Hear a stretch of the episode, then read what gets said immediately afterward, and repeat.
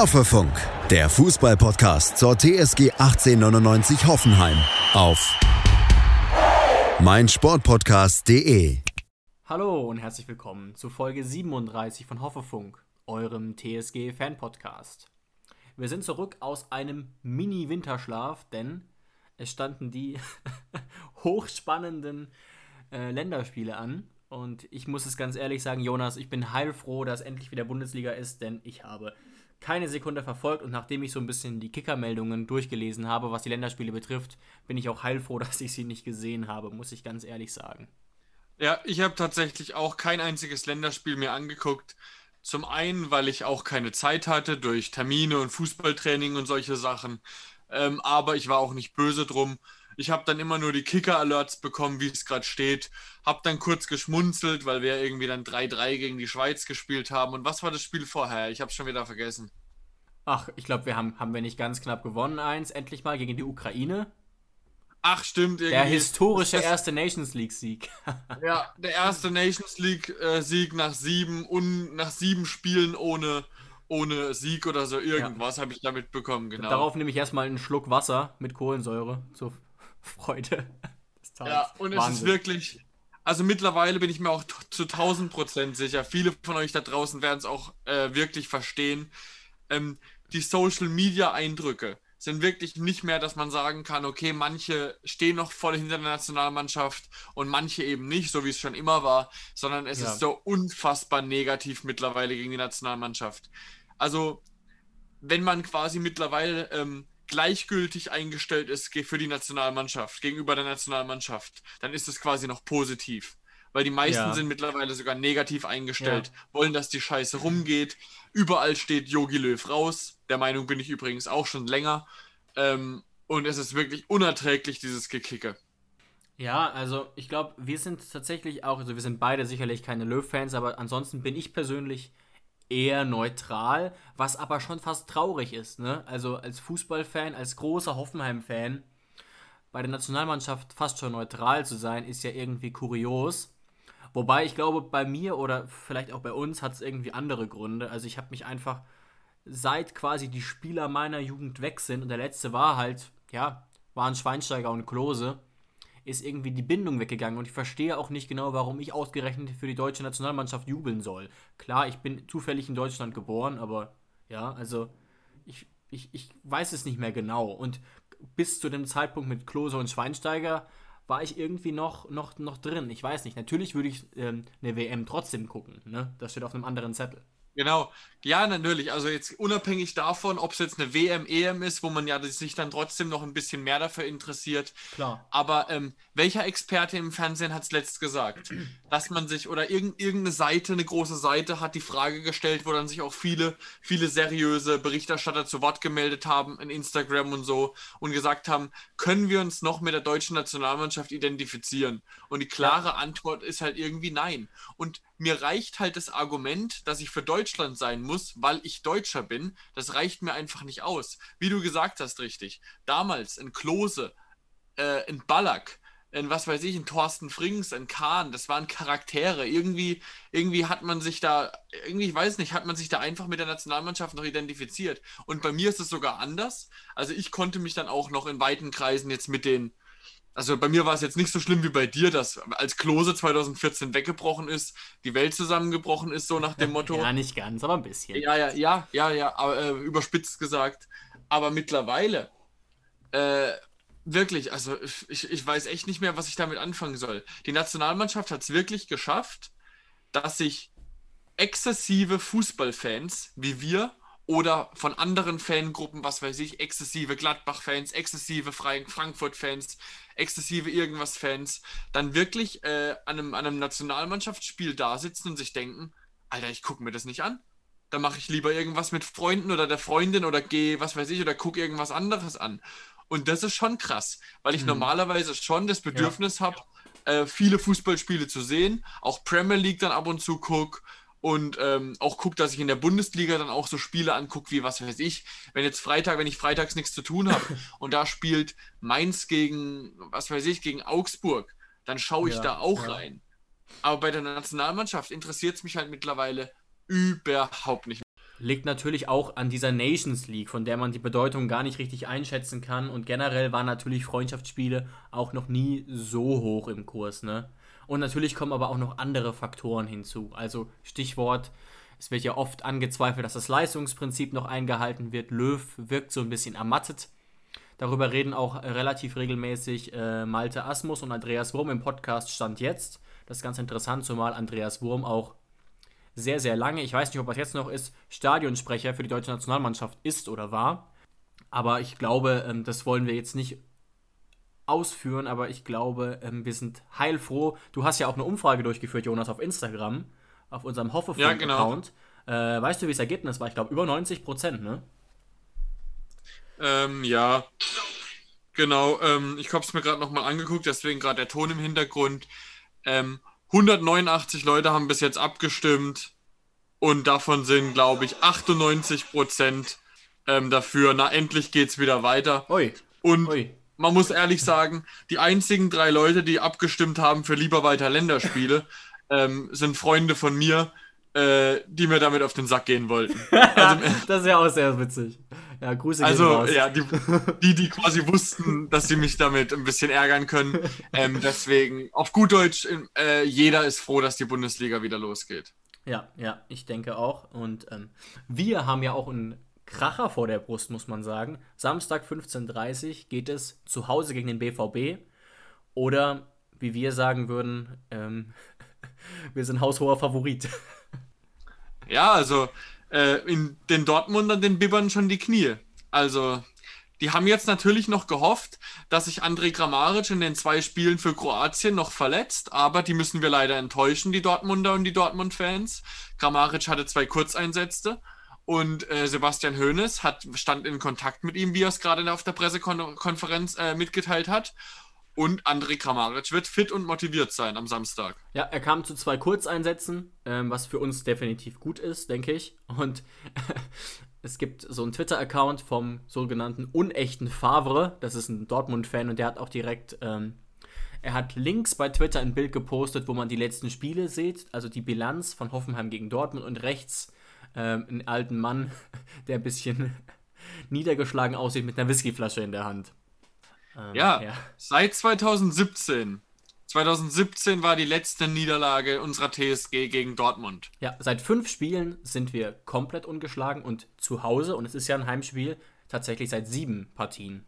Ja, also daheim sind wir ja eh in den letzten Jahren in den meisten Saisons äh, deutlich stärker gewesen als auswärts. Außer unter Schreuder tatsächlich, aber unter Nagelsmann massiv, ja. Genau. Ja, wir waren ja sogar einmal eine, in einem Jahr eine unfassbare Heimmacht, wo wir irgendwie über saisonübergreifend in ganz, ganz vielen Spielen äh, rekordverdächtig unterwegs waren, äh, ohne Niederlage. Ähm, und deswegen, die, die Vorzeichen äh, sehen gut aus für Samstag auf jeden ja, Fall. Ja, definitiv. Gleichzeitig äh, ist natürlich auch die Frage, die Bilanz ist so super, dass man sich auch fragen könnte, ob die jetzt nicht auch irgendwann wieder ja, zerstört werden muss. Gleichzeitig ist es natürlich so, äh, es hilft uns natürlich nicht, es kann aber Dortmund so ein bisschen vielleicht psychisch belasten. Das weiß man aber nicht. Es ist eine ganz andere Situation als zum Beispiel ähm, am 34. Spieltag. Das ist auch klar, denke ich. Ja, Dortmund ist am, am letzten Spieltag, wenn es um nichts mehr geht, eh immer eine komplett andere Mannschaft. Das hat man ja dann auch letztes Jahr gesehen. Ähm, auch Thema, Thema, dass wir jetzt sagen können, ähm, viele von uns sind Nationalspieler, waren jetzt die Woche im Einsatz. Das Argument fruchtet auch nicht so wirklich, warum das uns schwächen sollte, weil bei Dortmund sind es ja natürlich selbstverständlich sogar noch mehr. Aber gar nicht so ja, viel mehr, aber ja, tatsächlich mehr. Natürlich. Ja, nicht so viel mehr, aber Dortmund hat natürlich ja. auch extrem viele Nationalspieler, die jetzt auch unterwegs waren. Ähm, und deswegen, das Argument zieht nicht so ganz. Ähm, Sebastian Hoeneß hat ja auch angekündigt, dass es tatsächlich für, äh, für Benjamin Hübner am Samstag nicht reichen wird. Ja, der schade. wird immer noch, der wird überraschend immer noch verletzt ausfallen, trotz der Länderspielpause. Aber niemand ist ähm, so aus, der, aus den Länderspielen zurückgekommen oder wird morgen zurückkommen, dass er für Samstag gefährdet wäre. Genau, das ist auf jeden Fall gut. Ähm, tatsächlich macht Hübner uns ein bisschen Sorgen. Da drücken wir natürlich alle Daumen. Grüße an Benny.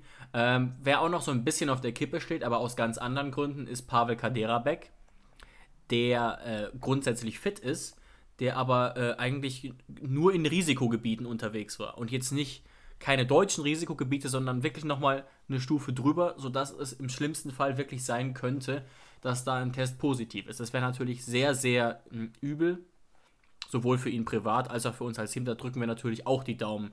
Das haben wir auch gerade ähm, auf der PK gehört. Wir sind jetzt, wir nehmen quasi unmittelbar nach der Pressekonferenz ähm, ja. der TSG auf. Ja, da wird es jetzt mit Pavel wird wahrscheinlich jetzt so sein, ähm, dass er dann vermutlich dann einen Schnelltest machen wird genau. am Flughafen und wer sollte der negativ sein, dann wird er natürlich morgen ganz normal zur Mannschaft dazustoßen und wird auch einsatzfähig sein am Samstag. Ganz klar. Genau, auch, auch Pavel hat gespielt. Zwar auch zwei Kurzeinsätze nur, aber fit ist er auf jeden Fall. Er ist natürlich ein ganz wichtiger Spieler für uns. Auch wenn wir ja jetzt mit Ryan Sessignon immerhin mal die gewünschte ähm, Neuverpflichtung für die Außen haben. Genau. Auch, ähm, auch Sessignon hat ja gespielt ähm, für die englische U21. Ja, ja. Dennis Geiger war im Einsatz für die deutsche U21. Da ist er ja sogar Kapitän der deutschen U21. Hat aber nur tatsächlich am Freitag letzte Woche das eine Spiel gemacht. Wurde da in der 52. Minute ausgewechselt, weil er ein bisschen angeschlagen, verletzt war. Hat dann dadurch das Spiel am Dienstag auch nicht gemacht. Ja, aber ja. so wie Sebastian Hoeneß jetzt gesagt hat, wird auch Dennis Geiger am Samstag mit dabei sein können. Und ansonsten, was haben wir denn noch für Nationalspieler? Äh, wie wir schon mal vor, vor ähm, ein paar Folgen gesagt haben, Akpoguma hat ja jetzt tatsächlich ähm, sein Debüt gegeben. Ja, tatsächlich. Für die, Herzlichen Glückwunsch. Für die, genau, für die nigerianische Nationalmannschaft. Hat tatsächlich das erste Spiel ähm, nicht von Anfang an gespielt, wurde da eingewechselt. Und das zweite Spiel von Nigeria jetzt am Dienstag, glaube ich, auch, also vor zwei Tagen, wo hat er gestartet als Rechtsverteidiger in der Viererkette. Ah, das habe ich gar nicht recherchiert. Interessant, ja. Genau, da haben sie 1 zu 1 gespielt, meines Wissens nach. Ja, und natürlich haben wir noch äh, den ein oder anderen Nationalspieler mehr. Wir brauchen die natürlich nicht alle durchgehen. Gerade nochmal unsere Österreich-Fraktion äh, insbesondere. Ähm, genau, aber Hauptthema war sicherlich ähm, Akpogumas Debüt. genau, unsere Österreicher, habe ich eben geguckt, unsere Österreicher haben sogar ähm, drei Spiele gehabt. Österreich hat tatsächlich alle drei Spiele jetzt äh, in der letzten Woche gewonnen. Und ähm, das betrifft ja Grillage, das betrifft ähm, äh, Posch und das betrifft Baumgartner. Und tatsächlich hat Grillage und Posch kein einziges Spiel von Anfang an gespielt und nur Baumgartner hat vereinzelt von Anfang an gespielt. Das hat mich dann doch ein bisschen überrascht, aber. Ja, mich, mich, auch ein wenig. Ich glaube, dass äh, Baumgartling einen relativ hohen Stellenwert hat, aber da bin ich nicht ganz im Thema drin, ehrlich gesagt. Ja, ja. Also da haben tatsächlich in der österreichischen Nationalmannschaft, in der Startelf, dann quasi, also die Österreicher werden sich da bestimmt besser auskennen. Da haben tatsächlich Leute gespielt, wie zum Beispiel ein Baumgartlinger, wo man jetzt aus Bundesliga-Sicht, wenn man die Bundesliga verfolgt, jetzt ja. nicht hundertprozentig nachvollziehen könnte, warum so jemand jetzt spielt. Aber wie, wie, du gesagt hast, wahrscheinlich ist sein Standing in der österreichischen Nationalmannschaft eben ähm, deutlich höher als jetzt bei Leverkusen. Ja, ja, das, das würde ich auch vermuten. Was auch noch ganz schön ist, der ist natürlich noch keine Option, aber Harvard Nordfight ist auf den Trainingsplatz zurückgekehrt. Ich habe da Bilder auf Social Media gesehen. Das freut uns. Er war ja, ähm, ja schwer verletzt nach seinem, ich weiß nicht genau, was er sich gebrochen hatte, das Wadenbein. Aber auf jeden Fall ein Bruch und ähm, er steht jetzt wieder auf dem Platz und dürfte auch ja, oder, in ein paar Wochen wieder oder zur Verfügung nicht, stehen. Das ist schon lange her, aber war es nicht ein Mittelfußbruch oder so irgendwas? Ja, also irgendwas, irgendwas Übles, ja. ja. Genau. Deswegen auf jeden Fall da schön, ihn da wieder auf dem Platz ja. zu sehen. Ja. Ähm, ja, gucken wir doch noch mal kurz, ähm, zwar auf die Personalien, aber genauer aufs Spiel. Ähm, was mir aufgefallen ist bei der Pressekonferenz, er wurde ja logischerweise nochmal äh, auf Ryan Sessignon und Rudi angesprochen und das hören wir ja nicht zum ersten Mal. Auch Nagelsmann und Schreuder haben das immer betont. Ähm, auch Hoeneß spricht eigentlich nur in den höchsten Tönen von Sebastian Rudi, muss man sagen. Oder von Sippi, wie er sagt. Ja, das natürlich sprechen sie in den höchsten Tönen von ihm, weil er hat ja in der Vergangenheit auch oft gezeigt, in vielen Jahren, was er kann. Ist Rekordspieler unserer TSG. Und natürlich wird so eine Verpflichtung auch mit Sebastian Hoeneß abgesprochen sein. Ähm, das heißt, davon, es ist davon auszugehen, ohnehin, dass auch Sebastian Hoeneß ein großer Fan von Sebastian Rudi als Spieler ist. Genau, und er hat ja auch angedeutet, wir haben so ein bisschen vermutet, dass Rudi natürlich schon eine Option ist für Samstag. Er hat ja die ganze Länderspielpause schon mittrainiert, also Hoeneß kennt ihn jetzt quasi auch schon aus dem, äh, aus dem Training. aber dass er halt besonders wichtig wird mit der Doppelbelastung. Denn in ziemlich, in genau einer Woche geht es, glaube ich, los mit der Euroleague, ne? Ja, donnerstags ist immer Euroleague. Das heißt, genau in einer Woche haben wir dann quasi die Doppelbelastung äh, vor der Brust. so ist das, ja. Und Cessignon hat heute debütiert im Training, ist natürlich auch schon ein Thema, meinte er, könnte äh, auf jeden Fall im Kader sein. Ähm, aber da er eben für, für Englands U21 trainiert hat, ist er jetzt erst zum, heute zum ersten Mal im Training. Ja. Ich rechne nicht mit einem Startelf-Einsatz, würde mich aber freuen, ihn äh, auf dem Platz zu sehen, auf jeden Fall. Ja, also ich gehe tatsächlich eher davon aus, ähm, dass wir gegen Dortmund ähm, jetzt auf jeden Fall weniger Überraschungen in der Startelf sehen werden und dann vielleicht eher ein paar Rotationswechsel ja, ja. oder Überraschungen am Donnerstag in der Europa League. Genau, und das müssen ja gar nicht, das ist ja das, der Vorteil an unserem Kader, das sind ja gar nicht Verschlechterungen. Es gibt sicherlich ein paar Personalien, bei denen man gar nicht sagen kann, wer jetzt der Bessere ist. Geiger oder genau. Samaseku. Das ist genau. eine, eine Taktikfrage, würde ich sagen. Das ist keine Leistungsfrage, wenn man mal die beiden ja, zum Beispiel dann, vergleicht. Und dann, dass man dann quasi den nächsten Donnerstag in der Europa League ähm, dann mit Blick auf das Wochenende wieder in der Bundesliga ja. dann vielleicht vereinzelt Spieler schonen wird. Weil ich glaube schon tatsächlich, dass die Priorität jetzt erstmal äh, auf der Bundesliga liegen wird. Klar, klar. Ähm, ich hoffe natürlich trotzdem, dass wir weiterkommen. Das hat auch ähm, Benjamin Hübner gesagt. Er hat dem Magazin Spielfeld, unserem TSG-Magazin, ein Interview gegeben und da hat er gesagt, wir würden echt gerne weiterkommen, auch weil es das für die TSG noch nicht gegeben hat. Wir haben in den vergangenen Jahren als Club schon viele Rekorde aufgestellt und das Erreichen der K.O.-Runde ist auf jeden Fall etwas, was wir schaffen wollen. Die Gelegenheit ist da, die Auslosung, die Auslosung lässt uns die Chancen, äh, es auch zu realisieren. Und ich denke, ja, und der Kader, recht. die Breite ja, und die ja, Stärke genau. des Kaders lässt es auch, wie wir es schon bereits gesagt haben, ähm, auf jeden Fall zu. Natürlich durch unsere mangelnde Erfahrung sind wir jetzt vielleicht nicht Top-Favorit, jetzt unbedingt Erster zu werden. Also das ist zum Beispiel nicht jetzt der Zwang, dass wir unbedingt Erster werden müssen. Aber wir, also sagen wir es mal so, es wäre für mich eine Enttäuschung, nicht weiterzukommen. Ja, aber gucken wir doch noch mal kurz. Also du hast, du hast natürlich recht. Mittlerweile sind wir aber schon ansatzweise erfahren. Also gucken wir doch einfach mal, wer wirklich schon einige Spiele auf internationalem Boden gemacht hat. Da wären Baumann, Posch, Vogt, Akpo, Hübner, Pico, Howie, Ryan Sessignon. Äh, bei Stuffy bin ich mir nicht sicher. Kaderabek, Brennett, Grilic, Rudi. Äh, und ich könnte das noch weitermachen. Aber was ich damit sagen will, die haben schon eine gewisse Erfahrung angehäuft mittlerweile. Ne? Unsere ja, Spieler. die meisten natürlich ähm, eben durch die vergangenen Jahre bei der TSG. Genau, genau. Zum Beispiel ein Baumann, der hat ja die ganzen Europa League-Spiele und die ganzen Champions League-Spiele, äh, die er bis jetzt zum Beispiel dann gemacht hat, äh, alle bei der TSG gemacht. Ich glaube auch, ich weiß nicht, ob er mit, mit Freiburg mal die Euroleague-Quali oder so erreicht hat, aber ähm, der große internationale Durchbruch kam natürlich dann bei uns. Ja, genau. Ähm, eine interessante Sache ist mir noch aufgefallen. Gucken wir noch mal ganz kurz auf den BVB. Die haben tatsächlich, ich weiß nicht, ob du es gelesen hast, Jonas, Personalsorgen. Gerade in der Defensive. Also da stellt sich die Defensive komplett von selbst auf. Ähm, Akanji fällt aus, Zagadou fällt aus und Schulz. Und gut, Schmelzer für die Breite noch, aber die fallen alle aus. Was bedeutet das quasi im Umkehrschluss?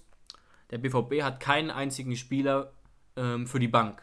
Also die Defensive stellt sich komplett von selbst auf. Man kann jetzt schon sagen, wer spielen wird eigentlich. Und das sind in der Dreierkette Hummels, Piszek und Chan. Und damit natürlich genau, und zwei Spieler. Dann wahrscheinlich, rechts dann wahrscheinlich Meunier und links Rafael Guerrero. Genau, aber das sind wirklich auch die einzigen, die tatsächlich fit sind. Was man natürlich sagen muss, ist, das ist trotzdem eine gute Aufstellung, ne? Es aber, ist die Top 11. Also es ist die Top, äh, nicht die Top 11, aber es ist die Top-Defensive. Die hätten so oder so gespielt, vermutlich. Ja, glaubst du, also Zagadou hat schon auch in Phasen eine wichtige Rolle eingenommen, zum Beispiel. Und Akanji, weiß ich nicht, ob, ob man Chanik vielleicht lieber weiter vorne sehen würde, wenn alle total fit wären. Oh, weiß ich nicht mal. Ich glaube tatsächlich, dass bei Dortmund sich Chan da hinten so ein bisschen eingegroovt hat mittlerweile, aber das bleibt abzuwarten ob, ob je nachdem, wo vielleicht ein Engpass ist dann beim BVB, kann er natürlich beides spielen. Aber ich finde, äh, Chan macht es auch relativ gut. Nee, keine Frage, keine Frage. Ich frage mich nur, was eben wäre, wenn mal alle fit wären. Aber ja. genau, das schränkt die Option so ein bisschen ein. Ansonsten wird noch äh, Torgan Hazard definitiv ausfallen. Aber damit wissen wir auch natürlich, der BVB kann wie so oft eine Top-Offensive aufstellen. Und ich glaube, das ist auch jedem unserer Fans klar. Ja, aber äh, die Dortmund ist auch in den vergangenen Jahren nicht mit einer, mit einer Dödeltruppe angereist. Nein, gar nicht. Das heißt, wir haben sie trotzdem öfter mal geschlagen. Das heißt, dass der BVB äh, eine klasse Mannschaft hat, das wissen wir. Aber oftmals bringen sie es eben dann gegen die TSG nicht auf den Platz. Und äh, Sebastian Hoeneß wurde ja auch gefragt, was denn die Gemeinsamkeiten und die Unterschiede von Kramaric und ja, Haaland habe ich auch gehört, ja. Und was hat er geantwortet? Selbstverständlich. Naja, im Prinzip, also wir wissen ja, dass Sebastian Hoeneß ein sehr höflicher äh, äh, Typ ist und jetzt nicht so nach vorne prescht, aber im Prinzip hat er gesagt, dass Kramaric ein bisschen besser ist. Hat er im Ja, Prinzip allem das- gesagt, finde ich. Ja.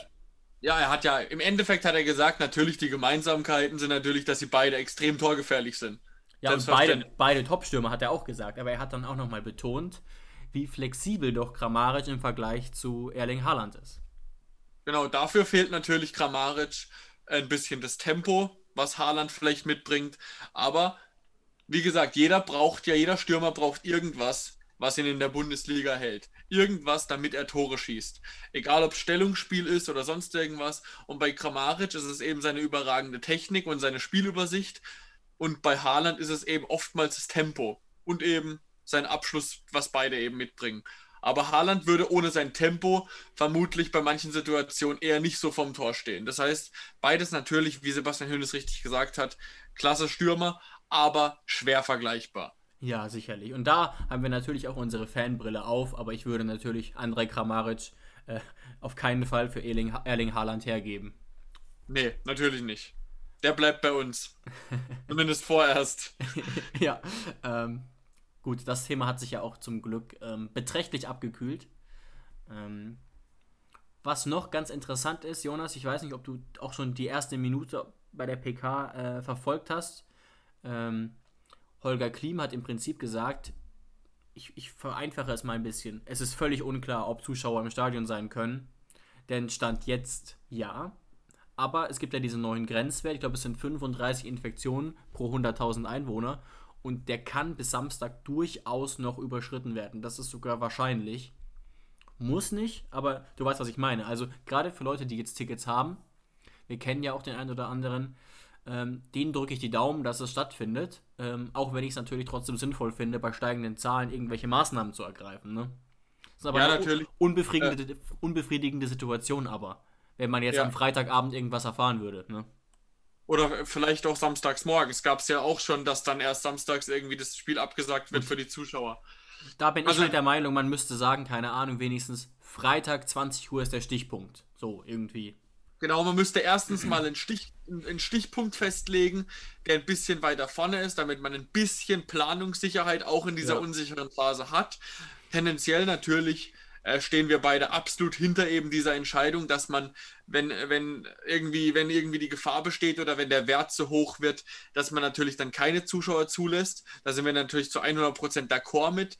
Äh, das Einzige, was eben ein bisschen blöd ist, ist eben die Planungssicherheit, dass man das auch quasi äh, wenn man jetzt schon ab, wenn sich jetzt schon abzeichnet, dass es zu 90 Prozent nicht klappen wird, weil der Wert zu hoch sein wird, dass man es dann quasi einfach schon vorzeitig sagt, okay, man lässt es, anstatt die Leute quasi auf heißen Kohlen sitzen zu lassen, äh, bis eben, was weiß ich, paar Stunden vorm Anpfiff.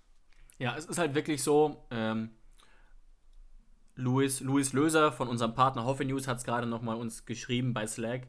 Ähm, es ist halt wirklich gerade, glaube ich, zwischen 31 und 32 dieser Wert. Wenn er über 35 geht, wird es eng. Das heißt, mit Glück könnte er auch drunten bleiben. Ne? Also es ist jetzt nicht so, dass total sicher ist, dass es nicht stattfindet.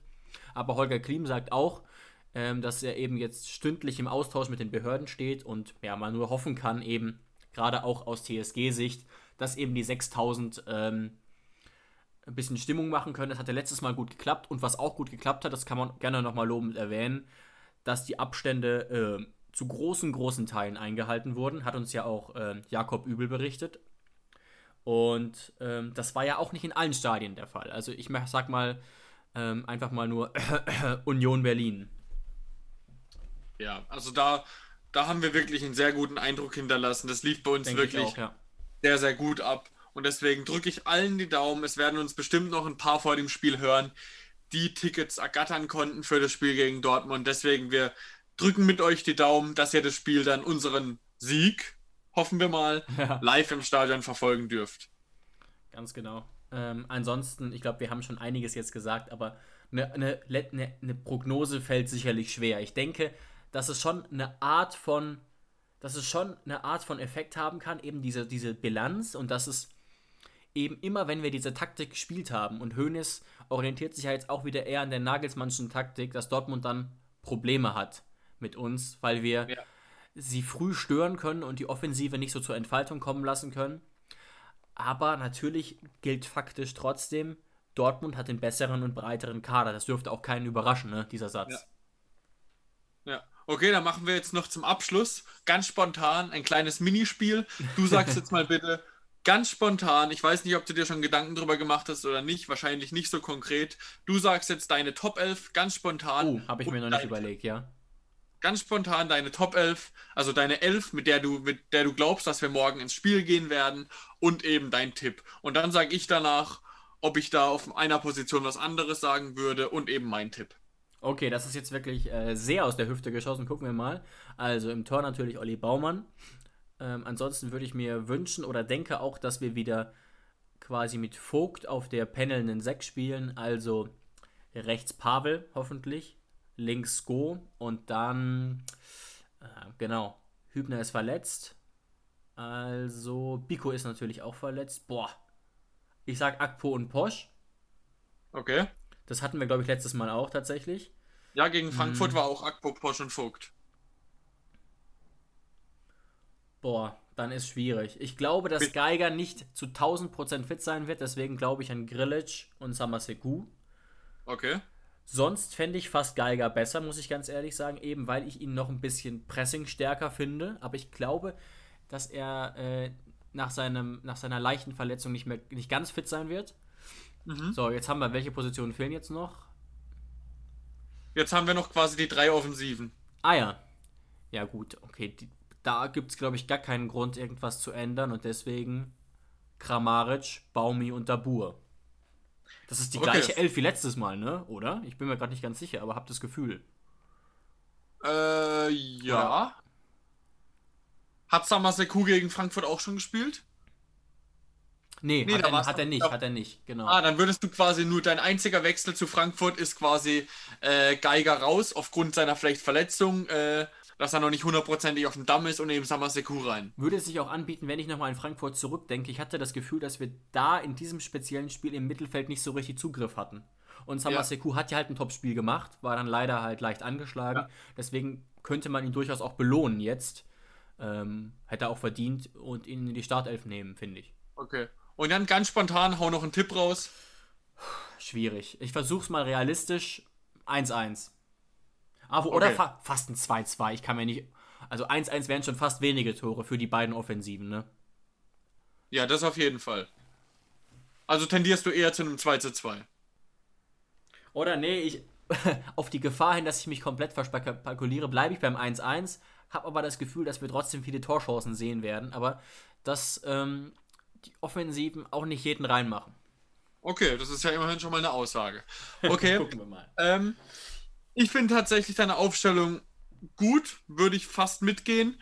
Das Einzige, was ich tatsächlich im Gefühl habe, äh, ist, ich würde, wenn Geiger irgendwie spielen kann, würde ich mit Geiger gehen im Mittelfeld und würde aber trotzdem mit Samaseku gehen, weil Samaseku hat gegen Bayern auch ein klasse Spiel gemacht.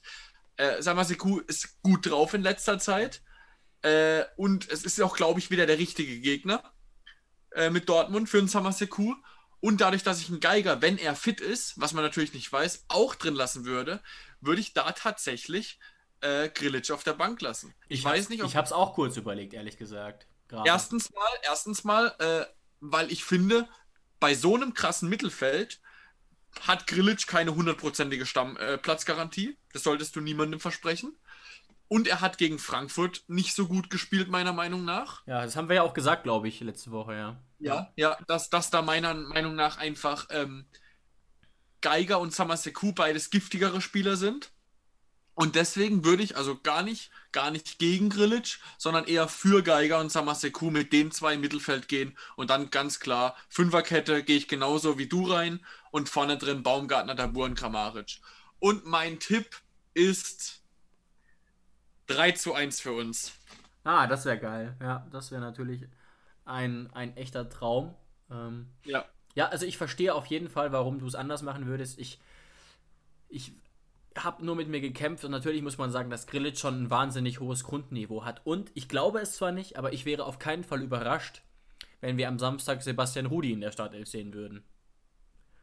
Aber wer bleibt dann, wer bleibt Ich dann auf keine der Bank? Ahnung. Aber nach dem, was ich, was ich da äh, über Rudi sagen hören habe, also es würde eher keinen Sinn ergeben, dass er jetzt schon ähm, Stamm spielt, aber äh, total wundern würde es mich auch nicht. Wir wissen ja auch nicht, wie gesagt, vielleicht ist Geiger wirklich noch ein bisschen angeschlagen und schon ist ein Platz mehr frei.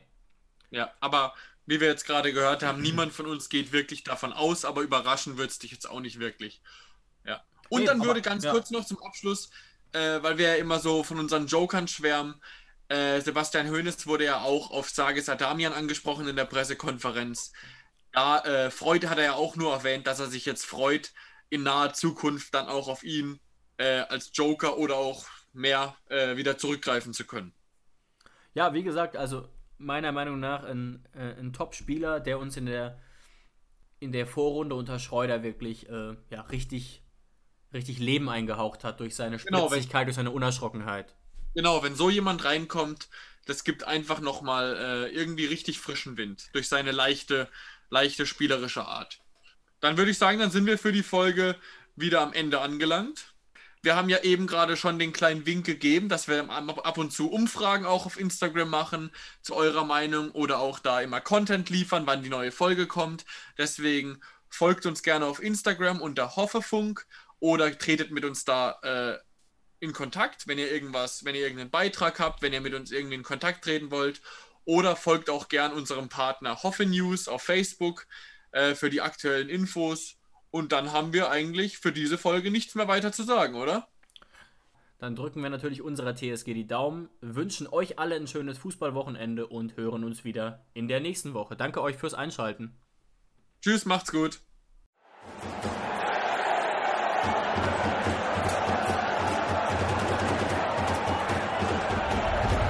Hoffefunk, der Fußballpodcast zur TSG 1899 Hoffenheim auf meinsportpodcast.de.